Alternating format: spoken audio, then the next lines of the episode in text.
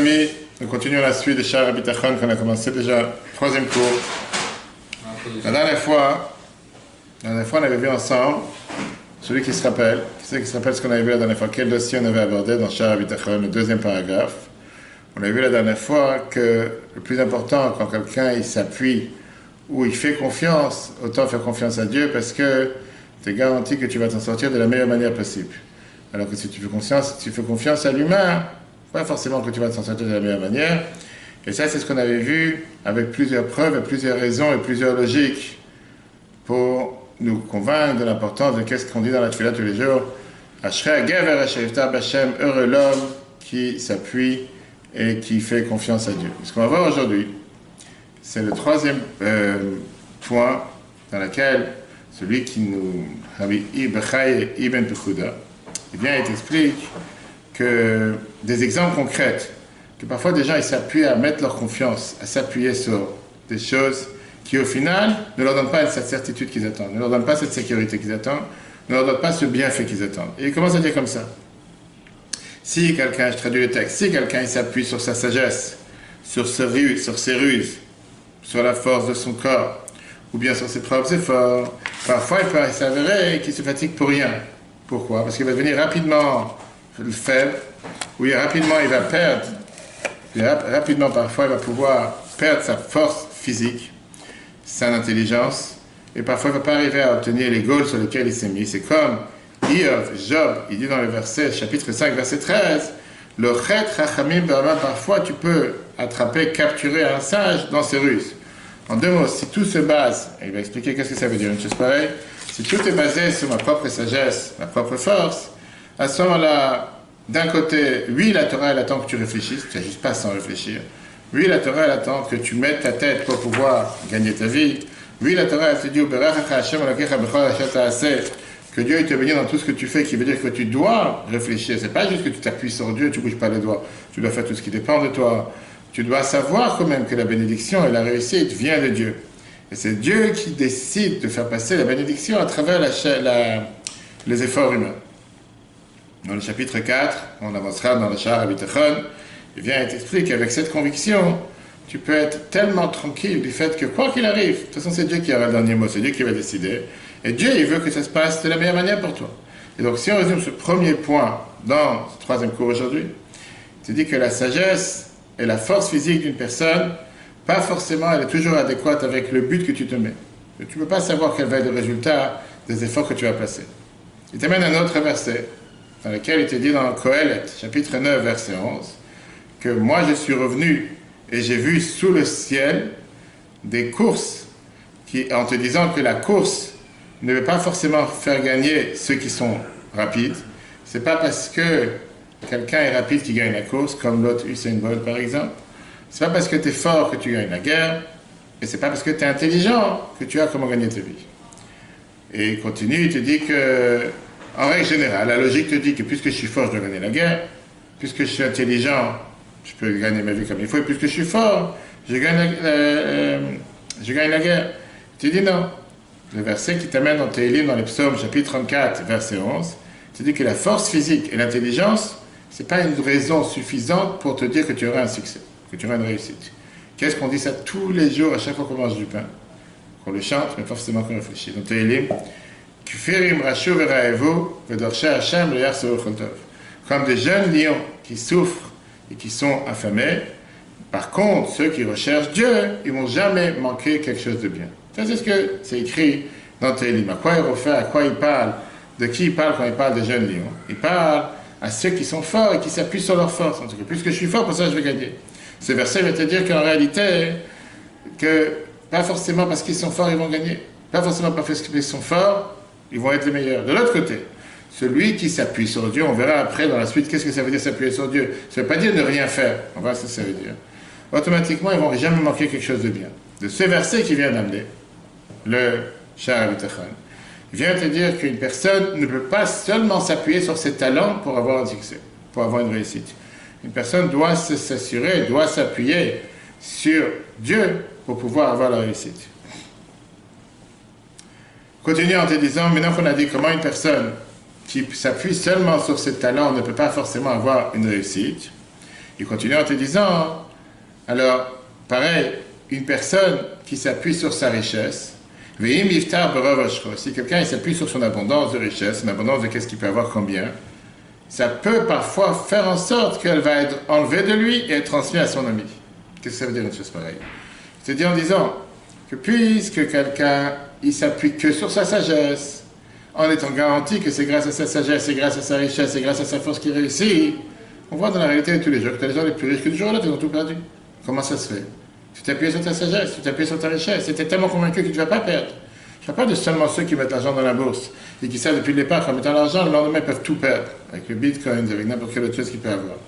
Je vais t'expliquer que le fait de s'appuyer sur une de ces trois choses, qui sont la sagesse, la richesse et la force, comme c'est écrit dans le verset, parfois, c'est pas parce que quelqu'un est sage qu'il va être garanti de pouvoir avoir tout le temps la réussite. Tu peux avoir la plus grande sagesse sur terre et faire la plus grande bêtise, perdre. c'est pas parce que quelqu'un il est fort tu vas forcément gagner. Tu vas avoir quelqu'un qui est très fort, pas forcément qui peut gagner. Et c'est parce que quelqu'un il est très riche que pour ça il est garanti d'avoir tout le temps sa richesse avec lui. Peut-être qu'aujourd'hui il est riche, demain il sera pas. Le Midrash Rabbah, dans Bamidbar, chapitre 22, verset 7, il te dit trois de ces grands cadeaux qui ont été créés, si une personne mérite un de ces cadeaux, il reçoit avec ce cadeau le monde entier. Qui veut dire, si tu mérites la richesse, tu mérites avec ça tout le reste. Pas par la richesse, dans la sagesse. Si tu mérites la force, tu mérites tout le reste. Et si tu mérites la richesse, tu mérites tout le reste. Qu'est-ce que ça veut dire chose pareille? Si Dieu te donne à quelqu'un la sagesse, il a avec ça tout le reste. La réponse, elle est, quand tu sais que ce cadeau que tu as reçu, c'est un cadeau de Dieu, et tu l'utilises comme Dieu il faut, comme Dieu il attend de toi, automatiquement tu es garanti d'avoir tout le reste. Mais si malheureusement tu l'utilises en te disant la force, la richesse, en soi, c'est quelque chose qui n'a pas de valeur. Comme ça, c'est écrit le Midrash Soi-même, sans Dieu qui est par derrière, ça n'a aucune valeur. C'est comme un médecin. Un médecin sans Dieu qui l'aide à guérir, il n'a pas de valeur. Oui, ça se peut que c'est le meilleur médecin sur terre, mais tu dois avoir la bacha de Dieu. C'est pour ça qu'on te dit que quand on va voir un médecin, tu ne vas pas juste voir le médecin physique, tu vas voir l'ange de Dieu qui accompagne ce médecin et qui te aide grâce à ça à pouvoir guérir. Maintenant, tu dois faire les deux. Oui, tu ne peux pas t'appuyer seulement à faire un psaume. Tu dois aller voir un médecin. Mais aller voir ce médecin en te disant que ce n'est pas le médecin par ses mains qui te guérit. Bien sûr, c'est le médecin par ses mains. Parce qu'il y a un ange de Dieu qui est là et qui fait en sorte que le médecin peut te guérir. Qu'est-ce qui va arriver avec ça? Il va arriver à te dire, il n'y a rien à se vanter de quelqu'un qui se dit qu'il est ça, qu'il a cette sagesse, qu'il a cette richesse, qu'il a cette force. Parce que ça, en soi, si ça vient d'une source qui n'est pas Dieu, automatiquement, c'est quelque chose qui peut éventuellement s'arrêter. Tu peux vraiment se perdre. Si ce n'est pas Dieu qui est derrière, tu l'as aujourd'hui, tu l'as pas demain. Alors que quand tu regardes et tu regardes ces choses-là comme si c'est un cadeau de Dieu, et qu'ils sont un moyen pour servir Dieu, à ce moment-là, tu peux pas seulement te vanter, tu peux les faire grandir, tu ne risques pas de les perdre, parce qu'ils sont utilisés de la manière comment Dieu veut. Quelqu'un qui est un grand peintre, la Bible a mis ça plusieurs fois comme exemple, il est né avec ce don. Tu veux dire, je peux apprendre à devenir peintre, peut-être, mais il y a des gens qui sont, doués, doués, pardon, ils ont cette chance, ils peuvent être un bon peintre, ils peuvent être un bon musicien, ils ont pu aussi apprendre, développer ce don que Dieu leur a donné. Mais au départ, c'est un don que Dieu leur a donné. Pourquoi Dieu l'a donné à cette personne et pas à cette personne? Pourquoi cette personne peut être un musicien et pas l'autre? Il a travaillé très bien, mais il a aussi ce don à l'intérieur de lui. Tu as quelqu'un qui te donne un style, il ne sait pas quoi faire avec. Tu donnes un pinceau, il ne sait pas quoi faire avec. Il vient t'amener des autres versets qui te montrent comment la richesse, elle est transitoire. Elle n'est pas forcément faite pour être dans une personne du matin jusqu'au soir à toute la vie. Le verset dans Eyob, dans Job, verset, chapitre 27, verset 19, c'est dit un, homme riche peut pas aller dormir le soir avec sa richesse intacte, il ouvre les yeux le matin, la richesse, elle a disparu. On a tous des exemples, pas seulement la bourse, comme j'ai dit. Que Dieu nous en préserve quand il y a un feu, quand il y a un ouragan, quand il y a des, tornades. Quelqu'un qui, devant ça, il est, incapable, il ne peut rien faire pour protéger ses biens. Ce n'est pas de sa faute. Il n'a absolument rien fait, il a, tout, il a tout amassé, il a construit le plus beau pavillon, le plus beau bâtiment sur Terre. En une seconde, tout est parti. Comment ça se fait? C'est quelque chose qui est dans ses mains. Et donc il continue avec ce qu'il dit dans Mishle, le roi Salomon, chapitre 23, verset 4, ne te fatigue pas avec le seul but pour pouvoir avoir la richesse. Parce que tu comprends parfaitement que si ça c'est le but, pourquoi tu te fatigues? Pas forcément ça sera dans tes mains. Le prochain verset, dans le, dans le verset 5, il vient et te dit, avant de mettre tes yeux sur cette richesse et réaliser que tu l'as, elle est déjà partie. Dans Jérémie, chapitre 17, verset 11, il te dit, à un âge jeune, la richesse peut le quitter, et à la fin, ça peut être même quelque chose qui le rend malheureux.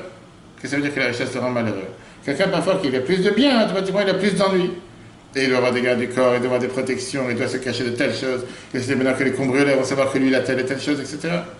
Alors que de l'autre côté, si quelqu'un, même si le riche ou la personne qui allait bien lui-même, il sait qu'il peut se réjouir avec cette richesse, parce que Dieu lui a donné, et il utilise de la manière comment Dieu l'a donné, à ce moment-là, le roi Salomon, vient et il ramène ce qui est écrit dans le chapitre 6, verset 2, verset, verset 2 que Dieu lui donne la force de pouvoir en bénéficier, pas seulement en bénéficier, mais de pouvoir en bénéficier et en profiter.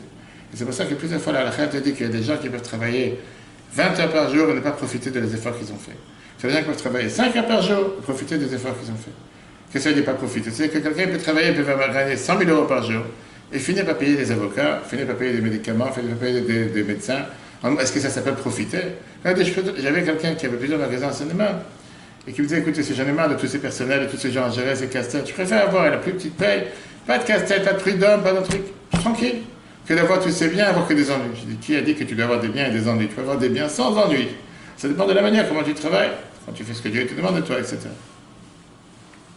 Donc ça, c'est la suite de ce qu'il est, tout ça, encore dans l'introduction, dans laquelle il va te convaincre et te dire que Dieu, il peut te donner la richesse, la force, la sagesse, mais pas forcément que tu vas en bénéficier. Alors il demande la question suivante, alors pourquoi Dieu te donne? Si au final Dieu t'a donné la sagesse, c'est pour que tu en bénéficies, que tu en profites. Si Dieu t'a donné la richesse, c'est pour que tu en profites. Si Dieu t'a donné la sagesse, c'est pour que tu en profites. Comment on peut te dire non, tu peux parfois les avoir sans en profiter? Ça c'est la question qu'il demande. Si maintenant Dieu te les donne, et au final tu ne te réjouis pas de ce que tu as, pourquoi Dieu te laisse? Il a qu'à te donner à quelqu'un d'autre. La réponse te dit que des fois Dieu te donne comme un dépôt, en dépôt chez toi. C'est la caisse de dépôt. C'est un compte en banque dans lequel il veut que tu les gardes, que ça soit gardé chez toi, jusqu'au moment où il décide de les transmettre à la personne à qui ça devrait appartenir. Donc il est là chez toi en dépôt. Ce concept que parfois Dieu te laisse quelque chose chez toi, la sagesse, la richesse, les biens, seulement pour le but de les garder pour un autre, il t'amène avec ça deux autres versets. Il t'amène un verset dans Coël, chapitre 2, verset 26, qui te dit que parfois, quelqu'un qui a pu faire une erreur il peut penser qu'il a toutes les forces pour ramasser la plus grande richesse possible, mais il ne doit pas oublier que c'est Dieu qui lui a donné cette richesse. Et donc, dans Iyov, chapitre 27, verset 17, c'est dit que des fois tu as quelqu'un qui est faible, qui peut préparer, et qu'au final, c'est la personne juste à côté qui va l'utiliser. Et que tu as la personne innocente qui va diviser ses biens entre soi. Je veux dire que c'est Dieu qui gère cette planète. Et au final, Dieu décide qu'est-ce qui doit arriver chez chacun, qu'est-ce que chacun doit recevoir. Ces versets t'explique que des fois tu as une personne qui prépare pour une autre personne en te disant que cette première personne n'a gagné aucun bien de cette deuxième personne. Comme si j'allais te dire, un banquier qui gère tes comptes. Il n'a aucune joie de se dire qu'il a un compte dans lequel tu as placé 10 millions. Ce n'est pas les siens, c'est les tiens. Lui, il est là pour gérer ton compte, pour gérer ton argent d'un endroit vers un autre endroit. Revenons de quoi, par quoi on a commencé. Comprendre que ta richesse et la sagesse et les biens que Dieu t'a donnés c'est quelque chose qui peut te causer énormément de bien, comme parfois te causer énormément de tort. D'un côté, ça peut être que tu prépares avec ça quelque chose pour quelqu'un d'autre, mais de l'autre côté, il t'explique qu'est-ce qui peut se passer quand quelqu'un s'appuie seulement sur sa richesse, seulement sur son bien. D'abord, il peut les perdre, même s'il les garde, pas forcément qu'il va se réjouir avec. Maintenant, il continue en te disant que parfois, pas seulement que quelqu'un ne va pas se réjouir avec ça, mais parfois, ça, ça peut être la source de malheur qui peut lui arriver. Quelle source de malheur? Si c'est possible, il te dit que l'argent que tu as peut être la cause de toutes les mauvaises fortunes que tu peux avoir. Et même la cause de la destruction de ton âme. Et malheureusement, on peut voir aussi que des gens, parfois, qui ont énormément de pouvoir financier, peuvent faire beaucoup de bêtises, que quelqu'un qui n'avait pas ce pouvoir, il ne s'est pas permis de le faire. Parfois, l'argent peut être la cause de la descente physique et spirituelle d'une personne. Comme il t'amène la preuve que c'est écrit dans Kohelet, chapitre 5, verset 12 j'ai vu qu'il y a, j'ai vu qu'une, euh, comment des fois du malheur qu'une personne peut faire sous le ciel, quelque chose de mal que quelqu'un peut faire sous le ciel, des fois que quelqu'un qui est riche est descendu à cause de sa richesse et que sa richesse est retournée contre lui. À cause de ça, il s'est amené la plus grande malfortune. Jusqu'à là, il a élaboré le premier avantage qu'on a du bitachon. Si on revient au cours précédent, en te disant que le fait d'avoir ce bitachon, le fait d'avoir cette confiance en Dieu, ça t'amène une certaine satisfaction, ça t'amène une certaine tranquillité.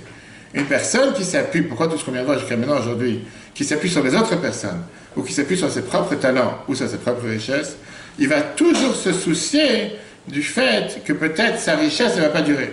De peut-être que son succès ne va pas durer. Comme il aura, comme il a pas compris que c'est quelque chose qui est un cadeau que Dieu lui a donné, il va toujours s'inquiéter, peut-être je la perds. Mais c'est sûr qu'un jour il va la perdre, pas parce qu'il a fait une erreur, parce que le bon Dieu a décidé de la transférer à quelqu'un d'autre. Continue en te disant un autre avantage qu'on a, parce que quelqu'un a le bitachon. Quand tu as cette confiance en Dieu, tu gagnes d'avoir une énorme indépendance. Qu'est-ce que ça veut dire une énorme indépendance? Tu dépends de personne. Ça veut dire que tu t'en fous de tout le monde. Ça ne veut pas dire que tu considères que tout le monde n'existe pas, que tu es tout seul sur Terre. Mais tu as une indépendance. Pourquoi une indépendance? Parce qu'il été dit parmi le bénéfice que la Torah amène avec le bitachon, c'est que ça t'apporte le bienfait de ne pas être au service de qui que ce soit. Il y a un Dieu sur Terre. Il suffit de faire ce que Dieu il attend de toi. Je suis sûr que le bon Dieu qui nourrit un, chat ou qui nourrit une fourmi, comme la Torah t'a dit, il va aussi fournir un être humain, avec votre raison, quelqu'un qui fait sa volonté. Et donc il n'aura pas besoin de mettre son espoir dans qui que ce soit. Il n'aura pas besoin d'attendre quoi que ce soit d'aucune autre personne. Parce que il va, grâce à ça, éviter de se comporter dans différents comportements pour le défi du service de Dieu. Il n'aura pas besoin de pouvoir être au service de ces autres personnes pour qu'au contrepartie, ils lui font cette faveur et il ne va pas avoir le besoin de sentir qu'il est obligé de les gonfler ou de se sentir, euh, qu'on appelle ça, de faire un, une fausse estime, de, de les valoriser plus que qu'ils n'en sont. Parce qu'au final, il sait que c'est Dieu qui dirige son pas. C'est Dieu qui dirige ses pas, c'est Dieu qui dirige sa sagesse, c'est Dieu qui dirige ses biens, etc. Et donc, il ne va pas perdre du temps avec eux sur des sujets qui ne sont pas forcément liés au service de Dieu. De l'autre côté, il n'aura pas non plus peur de leur comportement qui ne se comportent pas forcément comme il faut. Et il n'aura pas non plus peur de leur argument contre eux. C'est ce qu'on a l'habitude de dire. Si Dieu a décidé que quelque chose doit te revenir, ça te reviendra. Personne sur terre peut te l'enlever. Dieu a décidé que ça t'appartient, cet appartement, ce bureau, ce cabinet, cet argent. Tôt ou tard, ça reviendra. Peut-être ça prendra un peu plus de temps, un peu moins de temps, mais ce n'est pas quelque chose que tu dois t'inquiéter parce que tu habites en Dieu. Avec ce résultat, il ne va pas sentir cette pression de vouloir les rejoindre dans leur comportement qui n'est pas forcément comme il faut. Au contraire, il va se déshabiller de leur faveur, de leur fatigue, de vouloir, soi-disant, être euh, gracieux envers eux. Parce qu'il va se sentir toujours dans l'obligation de leur payer un retour. Parce que s'ils ont fait une faveur, si jamais il ne va pas la payer un retour, il ne va pas lui faire d'autres faveurs. Ça se fatigue de. Je devrais mettre la, colle comme il a. Euh, oui, ça marche. Je dirais pas, oui, soi-disant. C'est moi qui ai acheté. Euh, Alors, ça marche? Non, ça marche. Ah ouais. Ça marche ou pas Ça dépend quel type de cheveux. Exactement. Ça dépend quel type de cheveux. Ça marche pour des cheveux plus courts peut-être, pas pour des cheveux longs. Ça tourne bien. Tu vas mettre la colle. On va mettre. Qu'est-ce qui te dit Ta relation, ta relation ne va pas, la relation que tu auras avec ces gens-là ne va pas te distraire, ne va pas te pousser de ce qui est en rapport avec Dieu. Maintenant, il continue maintenant. Si jamais tu as quelqu'un face de toi que tu dois parfois lui faire une remontrance. Tu ne vas pas faire attention à lui faire cette remontrance ou pas. Parce que tu ne vas pas avoir envie de dire, ah, si je fais cette remontrance, demain, à cause de ça, il ne va pas me donner ce poste, il ne va pas me donner ce travail, il ne va pas me donner cet argent, il ne va pas me donner ce bien. Il n'aura pas honte. Et de l'autre côté, il n'a pas besoin de leur donner des louanges pour quelque chose de faux qu'ils font. Parce qu'il sait qu'il ne dépend pas d'eux. Ce qui t'explique avec ce paragraphe, c'est-à-dire qu'une personne qui s'appuie seulement sur les autres pour son gagne-pain ou pour son succès, il doit toujours s'assurer d'être en bon terme avec ces autres personnes. Parce dit, si je veux faire quelque chose qui ne leur plaît pas, grâce à ça, je n'aurai pas ma vie, je n'aurai pas mon salaire, je vais pouvoir vivre comme il faut. Et donc, automatiquement, parfois, ça peut l'amener à faire des choses qui sont contre la volonté de Dieu. Il peut se dire qu'il faut que je les joigne dans leur manière, les rejoins dans la manière de faire des choses qui ne sont pas correctes, que j'aurais peut-être jamais fait si je n'aurais pas dépendu de ces personnes-là. Par contraste, une personne qui habite à Chon et qui a sa confiance en Dieu, il ne va jamais hésiter de leur dire si quelque chose qu'il a quand même fait une erreur sans jamais se sentir que s'il les a offensés à cause de ça, ils ne vont pas les donner ce qu'il aurait besoin. Comme parfois, tu as des gens qui te disent, j'ai des jeunes qui m'appellent, parce que je prends tel ou tel poste, mais le patron qui est juif me demande de faire tel ou tel Shabbat. Je dis, comment est-ce possible? Je ne vais pas demander à un patron, je ne peux pas demander de faire un... encore une fois, on doit chercher un travail, on doit avoir un travail, on doit faire ce que Dieu attend de nous. Mais est-ce que pour ça, il faut se dire, je vais faire les choses en pensant que c'est ce patron qui me donne l'argent? Non, c'est le patron, il a un moyen par lequel Dieu a décidé que je vais gagner ma vie. Mais je ne veux pas faire plaisir à ce patron sans d'abord écouter ce que Dieu attend de moi. Si je suis convaincu que c'est Dieu qui me donne le moyen de gagner ma vie, automatiquement, ce ne sera pas à travers ce patron parce qu'il demande de faire quelque chose qui sont contre la volonté de Dieu, je les grossirai, je les recevrai par quelqu'un d'autre. Il a mis le prochain verset pour te dire, qui vient prouver ce qui vient de Dieu jusqu'à présent, en te disant que quelqu'un qui a confiance en Dieu, il n'a pas besoin d'avoir peur des persécutions ou des craintes, qu'à cause de ça, il devra peut-être fermer les yeux face aux erreurs de quelqu'un qui est en face de lui. Prophète Ishaïa, chapitre 50, verset 7, Vachem Elohim et Dieu va m'aider, et c'est pour ça que j'ai pas honte. C'est pour ça que je peux mettre ma, face peut s'afficher sans avoir besoin de se cacher, parce que j'ai pas à avoir honte, je fais ce que Dieu demande de moi. Dans les Cheskel, chapitre 2, verset 6, Al même, il te dit, n'aie pas peur d'eux, n'aie pas peur de leurs mots. C'est à peu près le même verset, dans lequel il te dit, pas encore une fois, n'aie pas peur de leur figure, n'aie pas peur de leur verset. Dans Jérémie, chapitre 1, verset 8, Al maintenant, n'aie pas peur de. Dans Cheskel, chapitre 3, verset 9, tu dis encore une fois, comme un chamir, un chamir qui était un verre qui était à l'époque autour du temple, qui pouvait avec ses dents couper la pierre, qui est fort, plus fort que la pierre. Comme ça, j'ai fait ton fond, n'aie pas peur de, et ne crains pas ces gens-là. Et donc, la, conclusion de ce paragraphe, c'est que quand quelqu'un il a quand quelqu'un il a la confiance en Dieu, automatiquement ça lui enlève les craintes financières. Se dire que si jamais je vais faire telle ou telle chose pas comme il faut, il risque de m'enlever ce qu'il me donne. Il va rien t'enlever, c'est pas lui qui te donne. C'est Dieu qui te donne à travers, lui. Passons dans le prochain paragraphe. Et là, il te dit, à part ce bienfait qu'on a vu, la première fois, c'était d'avoir une confiance en une personne qui n'est pas forcément juste. Là, on vient de voir son indépendance. Là, il continue en te disant, un autre bienfait du bitachon, c'est le fait d'avoir ce qu'on appelle en anglais peace of mind, la paix de l'esprit et la, sérénité d'avoir cette tranquillité. Un terme, quelqu'un qui a confiance en Dieu, automatiquement, ça va amener cette confiance à avoir cette tranquillité dans son cœur. Il ne sera pas préoccupé de toutes ces choses matérielles. Il ne sera pas préoccupé de toutes ces choses qui se passent dans la vie de tous les jours. Et à la place, il pouvoir se dédier à ce que Dieu attend de lui? À terme, ça va lui amener une tranquillité dans son âme. Ça va lui amener une tranquillité dans l'esprit. Et il va avoir un manque de ne pas avoir à se, ça, à se soucier sans arrêt. Peu importe ne pas avoir à se soucier sans arrêt, peu importe si on regarde les choses matérielles ou les choses spirituelles, qu'une personne qui sait par exemple comment transformer de l'argent en or ou du cuivre en fer ou en argent, par à son talent, son effort, une telle personne n'aura pas besoin de quoi se soucier comment gagner sa vie. Dieu lui a donné ce talent, il va utiliser ce talent et grâce à ce talent, il va réussir. Une personne qui a bitachon, il peut se comparer à quelqu'un qui a sa panassa sécurisée. Parce qu'il sait qu'il a les moyens que Dieu lui a donnés, comment transformer n'importe quelle chose, comme on vient de voir, l'argent en or ou le cuivre en argent, etc. Une personne qui a du tachon, c'est dit que pas seulement qu'il a cette tranquillité d'esprit, mais il est supérieur à eux avec dix manières. Et là, il va citer dix choses qui font que quand quelqu'un est là, bitachon en Dieu, pas seulement ça minimise son, sa crainte, son anxiété, mais ça le met dans un état de tranquillité sereine qui le rend heureux pour toute sa vie. Quelles sont les dix choses qui font que quelqu'un peut avoir, il peut être supérieur à ceux qui ne s'appuient pas sur Dieu quand il habite à Chon Premièrement, tu dis la chimie a besoin de matériaux spécifiques pour son travail. Il ne peut pas le faire sans ces matériaux. Ces matériaux ne sont pas accessibles dans tous les endroits, dans toutes les places. Numéro un. Quelqu'un qui son travail c'est de transformer de l'argent en or ou quoi que ce soit, il faut qu'il ait les matières. Et combien on a vu avec le corona les derniers deux ans? Tout d'un coup, il y avait ce blocage avec, euh, j'ai oublié dans quel euh, canal de Suez, avec les bateaux qui étaient totalement bloqués, que le monde entier dit que les convois n'arrivent pas, et qu'on ne reçoit plus de conteneurs de Chine, et qu'il n'y a plus de matières premières. Pourtant, tu as, tu as ce don, tu es capable de le faire. Mais si la matière n'est pas là, qu'est-ce que tu vas faire avec ton don? Tu as le plus grand don sur terre. La matière n'est pas là, tu ne peux rien faire. Deuxièmement, j'ai dit par contre, une personne qui croit en Dieu, et qui sait que ça, par ça, elle est garantie de Dieu, elle pourrait arriver de n'importe quelle manière possible. Alors Dieu il a décidé que telle année arrivera de cette manière, et Dieu il a décidé qu'une autre manière, qu'une autre fois arrivera d'une autre manière. Il continue avec la fameuse phrase qui est écrite dans, dans Dvarim, chapitre 8, verset 3. Le man pour te faire savoir qu'il un homme ne vit pas seulement par le pain qu'il mange. Ce n'est pas le pain qu'il mange qui lui donne la vie. Ce qui sort de la bouche de Dieu, c'est ça qui fait vivre l'homme. Dans le désert, encore une fois notre histoire, le peuple juif n'ont pas survécu par des manières, on va dire, conventionnelles. C'était par, ça qu'ils ont mangé du pain normal.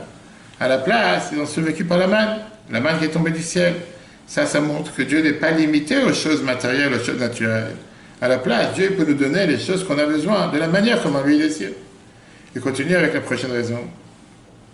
Parce a, pour aucune raison, le fait de donner le, la le gagner pas à une personne, manque de Dieu à aucun endroit et aucun espace. Contrairement aux choses matérielles que tu as, si tu ne les reçois pas, tu as commandé une commande de Chine et tu ne l'as pas reçue, tu es planté, tu peux fermer ta boîte? Parce que tu avais besoin de recevoir telle et telle matière première, tu ne l'as pas reçue, qu'est-ce que tu vas faire? Dieu, n'a pas ce manque. Il n'est pas bloqué par tel et tel réseau, ou par tel et tel euh, océan, ou par telle et telle crise. Comme on connaît l'histoire d'Ishaïa avec euh, la femme euh, veuve, et comme on sait comment Dieu a pu donner à manger de différentes situations, on l'a vu dans la Gemara avec celui qui a allumé avec le vinaigre, au lieu d'allumer avec l'huile, avec avec la glace. Donc ces histoires viennent montrer la première histoire avec Elia, avec le prophète Élie. Elle vient nous raconter comment il y avait le roi Achav et sa, femme, Isabel, Isabelle, qui avait une famine. Il n'y avait pas d'eau qui tombait sur terre. Et hum, l'eau ne tombait pas parce qu'Elia, le prophète Élie, a fait un décret qu'il n'y avait pas d'eau qui tomber. Il va y avoir une sécheresse. Dieu il a dit à Elisha de euh, se rapprocher de Chérit, qui est proche du Jourdain, dans les détails historiques. Dieu lui a dit qu'il va pouvoir faire en sorte que l'eau va pouvoir descendre, de pas la manière conventionnelle comme elle descendait jusqu'à présent.